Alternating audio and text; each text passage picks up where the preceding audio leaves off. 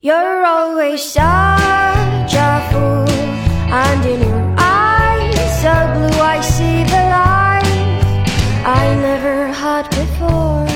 欢迎来到露天博物馆，大家好，我是馆长高健。今天的这期节目呢，我们要介绍一个比较特殊的场所，叫做死亡咖啡馆。死亡咖啡馆其实并不是一个地名，而是我的一位朋友的一个网名，啊、应该是他的抖音 ID。当时认识这位朋友的时候，也是从这个 ID 开始，当时正在直播，然后在直播间看到了这个 ID，就觉得非常的新奇。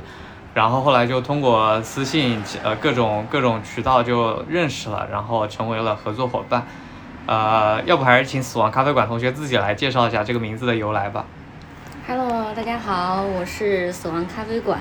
然后，之所以起这个 ID 的名字呢，其实并不是说我是开咖啡馆的，然后主要的原因呢是在前面“死亡”两个字，就是我所从事的行业呢是跟死亡相关的。但是呢，我同时呢，我又希望大家在聊到死亡的时候，不要有那么多的禁忌，然后就像大家在一个比较温馨的咖啡馆随便聊天这样的感觉，所以给自己取了一个抖音的 ID 叫“死亡咖啡馆”。嗯嗯，你能具体介绍一下吗？你那个单位应该怎么称呼？然后你在里面的职位应该是，它是叫殡仪馆吗？还是叫对对对，啊殡仪馆，然后是那个殡葬的殡，啊然后仪是那个仪式的仪，仪态的仪，啊然后馆就是我们常用的这个馆的这个字。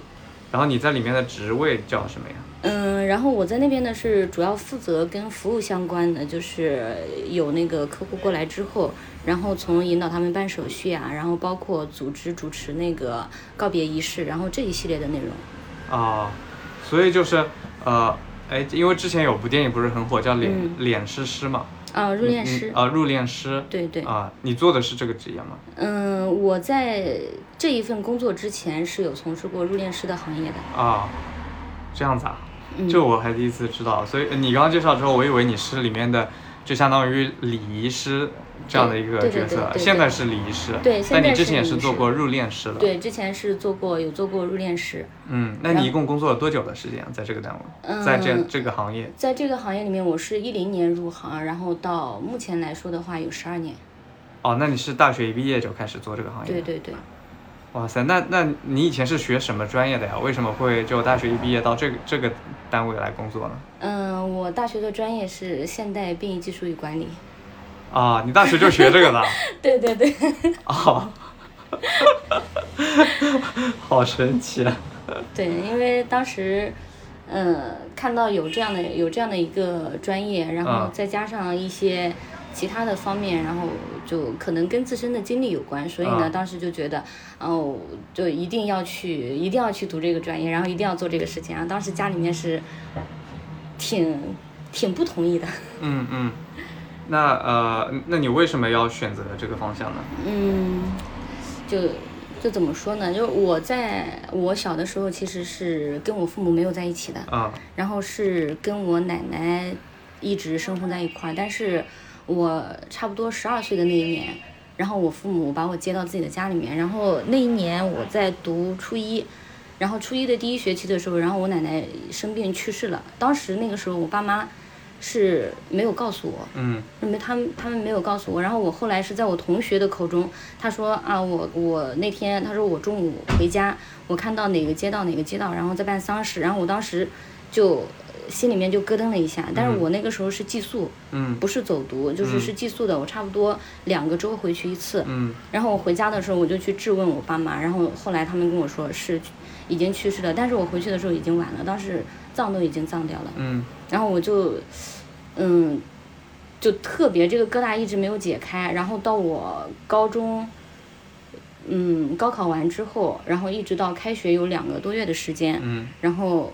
我就去了我们那边儿的一个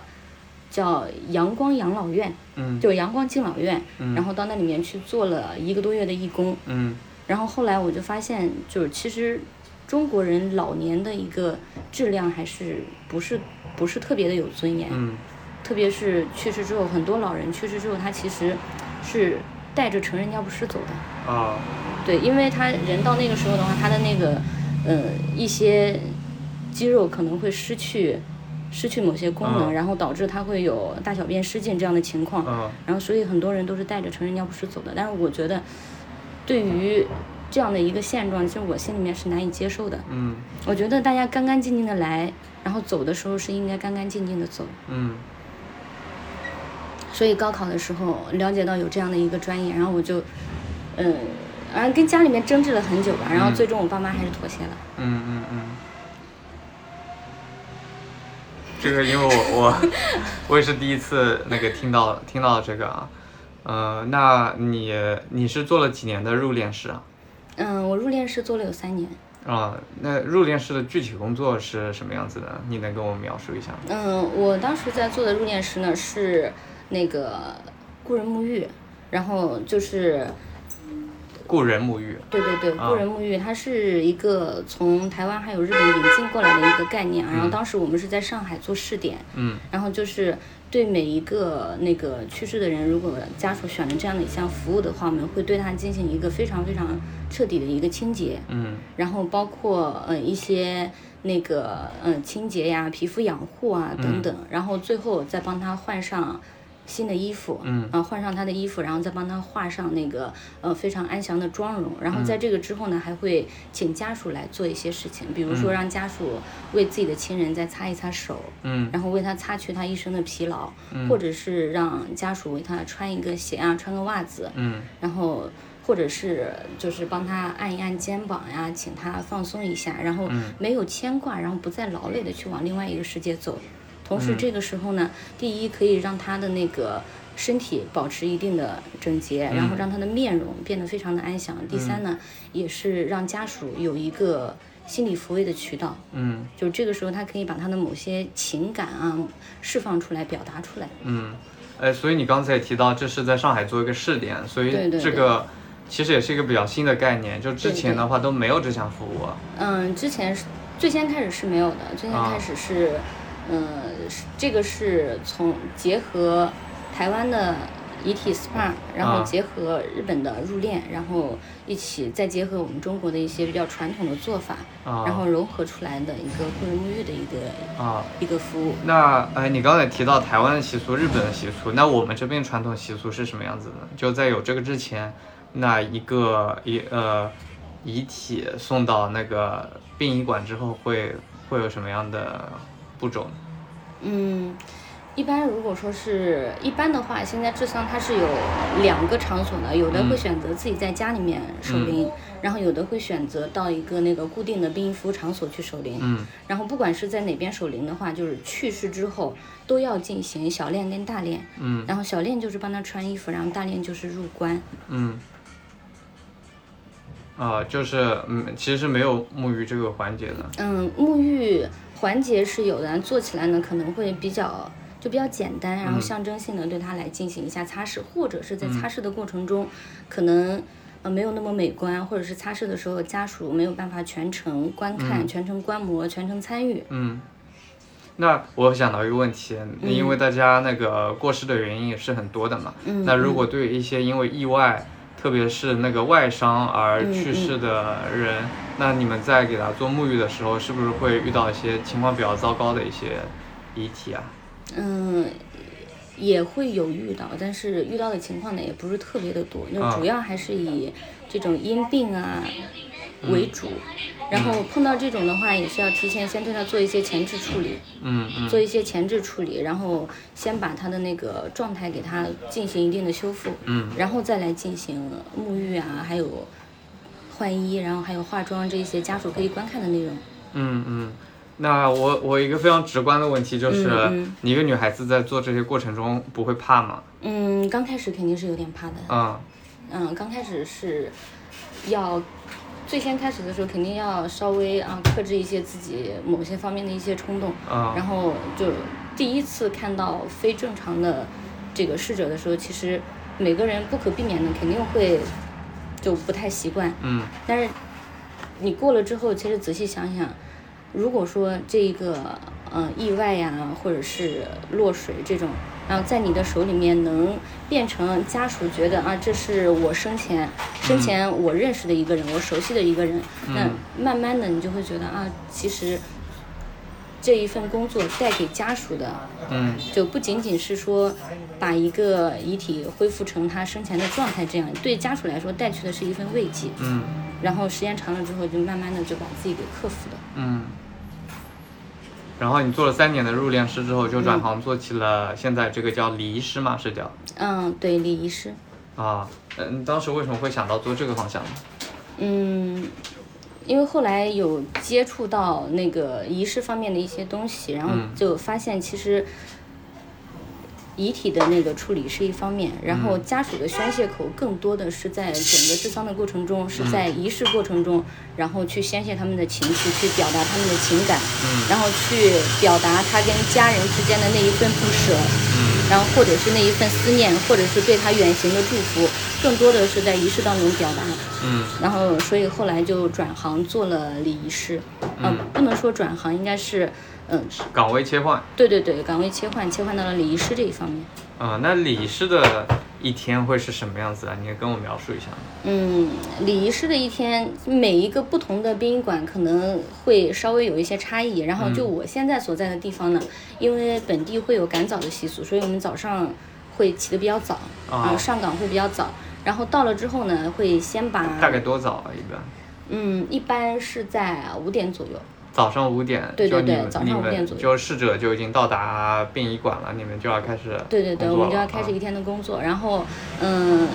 礼仪师方面呢，就是到了之后呢，我们会先把那个告别厅，嗯然后全部都准备好，把那个门打开，然后里面通风，然后把所有的设备都检查一遍，嗯然后确保所有的东西都在里面。然后接下来呢，就是有一些呃个人上的一些准备，然后仪容仪表啊，嗯然后包括说签字笔，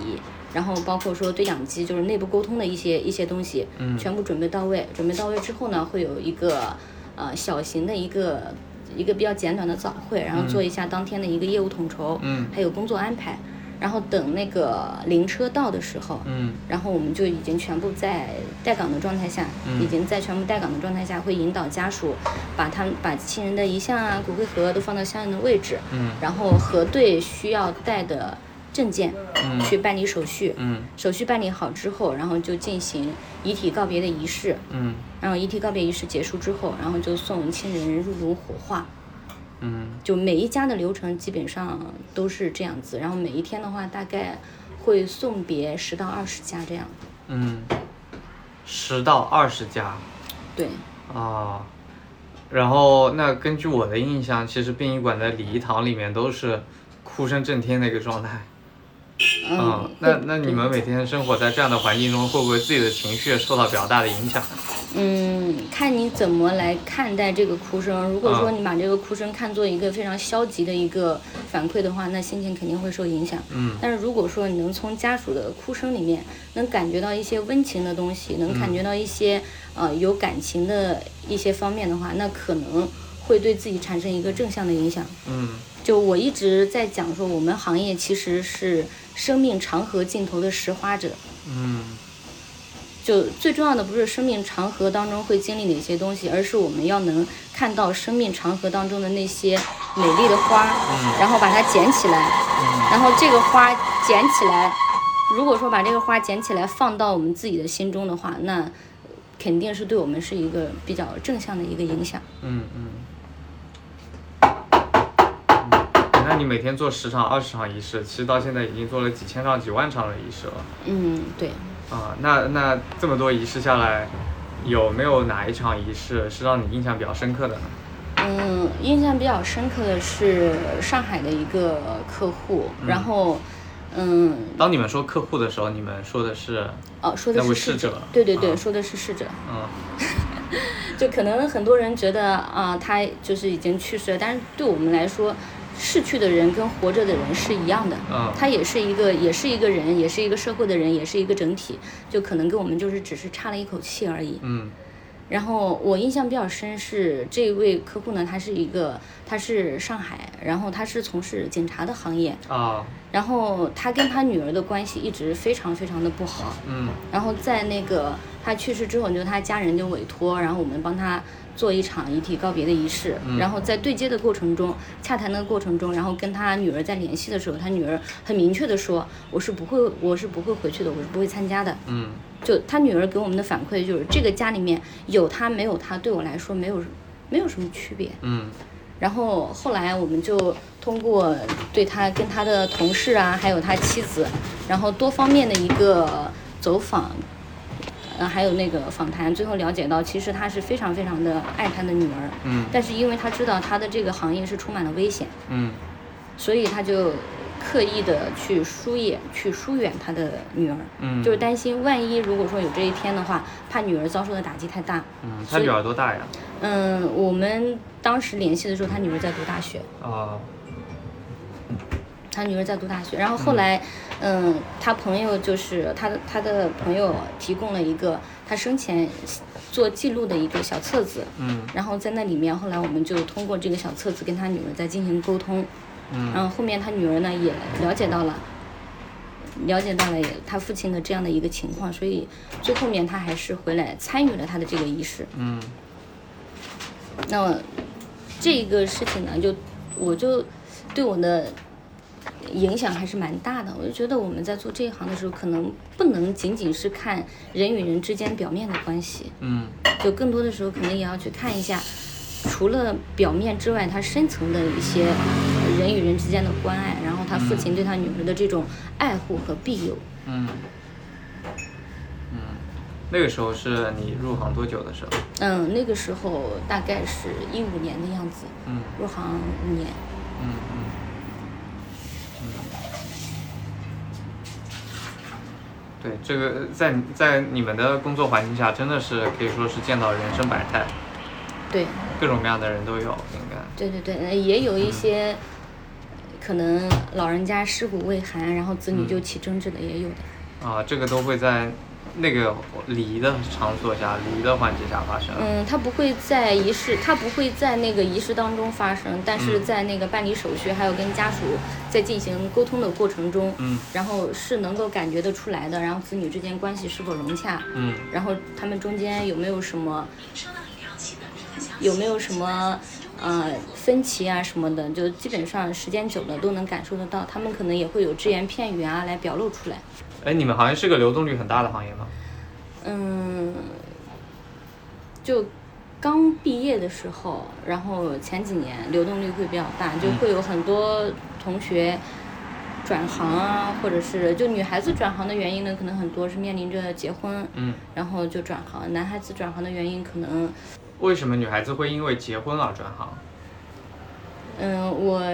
当时有蛮多的同学的，就是大家在谈到男朋友的时候还好，啊、那谈到结婚的时候，可能男方的家庭就要考虑女孩子从事这个行业，然后他们支不支持。啊就包括我自己在谈男朋友的时候也遇到了这个问题，啊，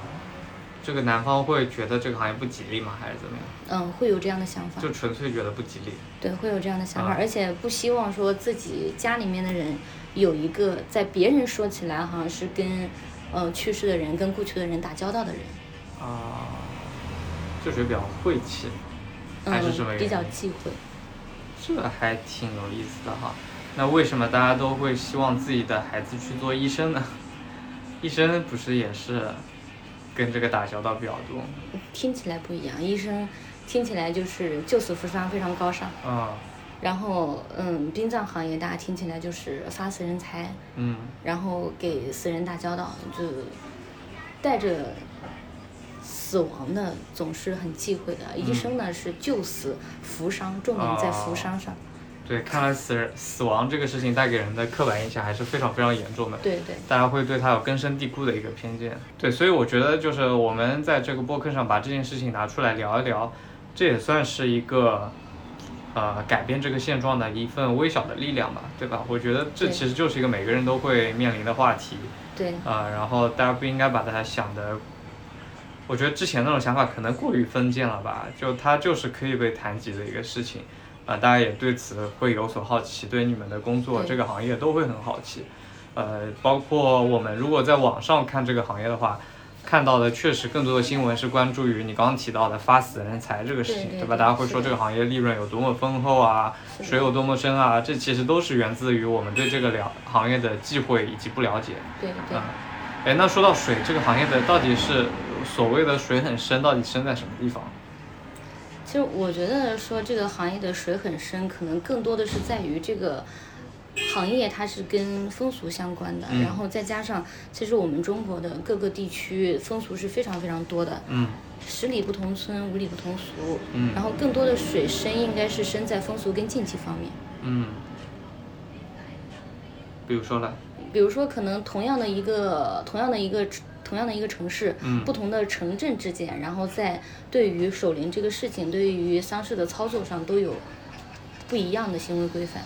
啊，那那你们日常工作是不是要经常碰到这种问题啊？你们难道不同村的人，你们过来还要做不一样的仪式吗？嗯，如果是上门服务的话，就是啊如果是入户治丧的话，是一定要考虑到每一个村的这种。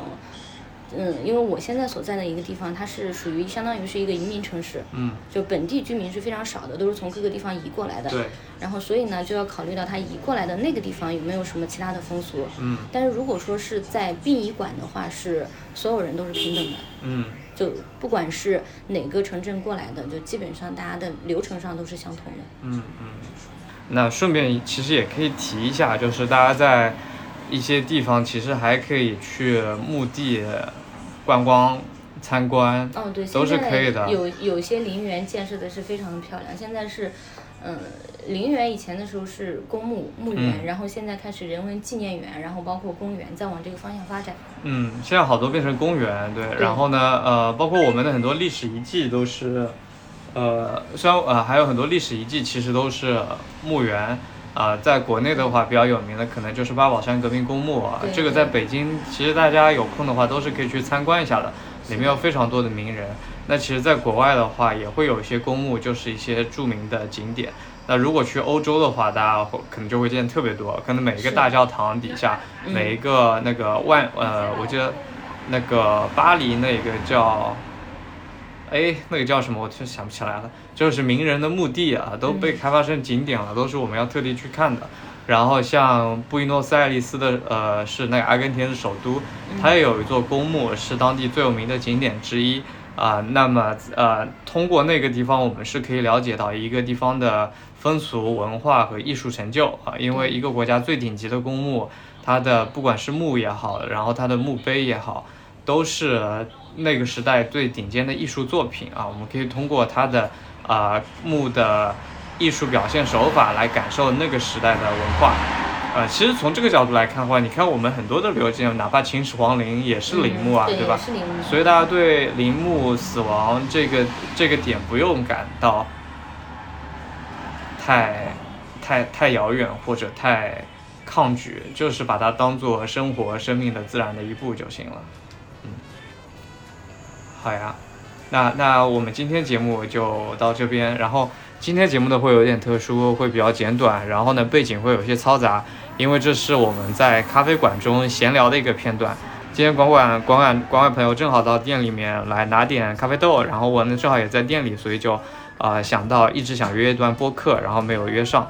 呃，之后呢，我们也会用类似的形式，把我和朋友们在咖啡馆的聊天和对话，通过播客的方式来记录出来。如果你感兴趣的话，也可以来打卡我们的咖啡店。我们的咖啡店在浙江安吉，具体的地址呢，你可以加我微信来问吧。走。好，那今天节目就到这里啊、大家拜拜。 The dream